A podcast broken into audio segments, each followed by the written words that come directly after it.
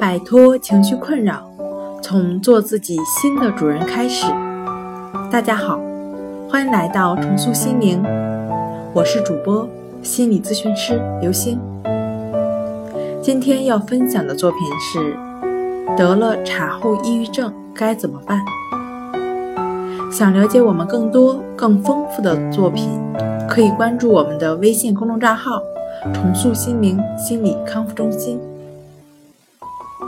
得了产后抑郁症该怎么办？不要恐慌，宝爸宝妈撑起幸福的家。重塑心灵心理康复中心从为宝妈解忧、为宝爸支招两个方面，帮助您战胜产后抑郁症。为宝妈解忧从三个方面：第一，关系法。通过观察呼吸的方式建立情绪的自我平衡，也是净化内心的作用。呼吸贯穿生命的始终，呼吸的品质代表生命的品质。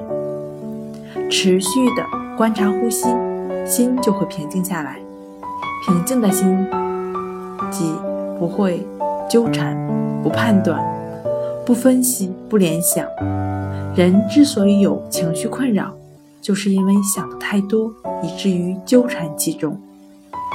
我们用心观察呼吸时，身心自然回归当下合一状态，冲突不安的念头都被当下的阳光驱散，隐藏在内心深处的正念自然显现出来。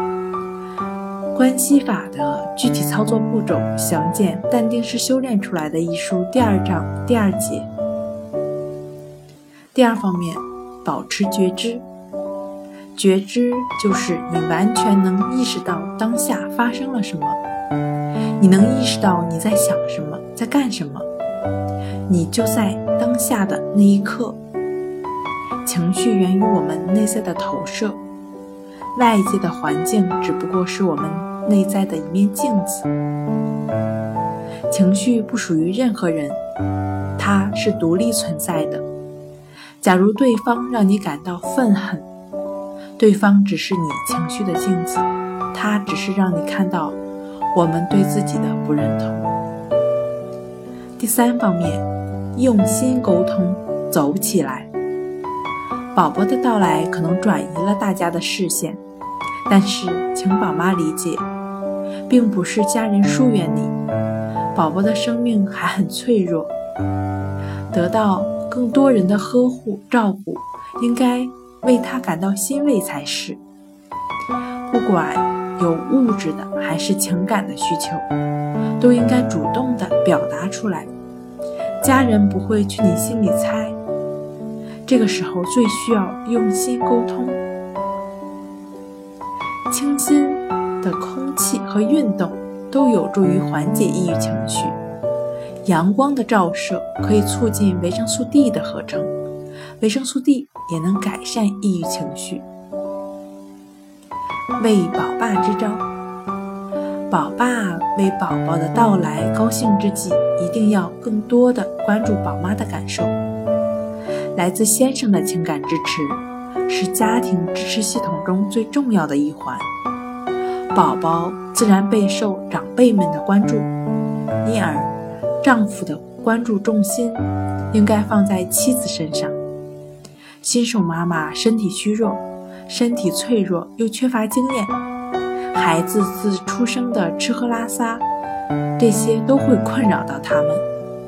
先生的支持主要体现在找时间主动地询问宝妈的各种需求，善解人意的话语往往成为宝妈的精神食粮。另外，还需多照顾孩子，多料理家务，让妻子可以从琐碎的家务中脱身，专心休养。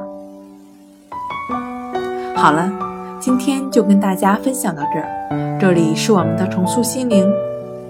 如果您有什么情绪方面的困扰，都可以在微信平台添加幺三六九三零幺七七五零，幺三六九三零幺七七五零，即可与专业的咨询师对话。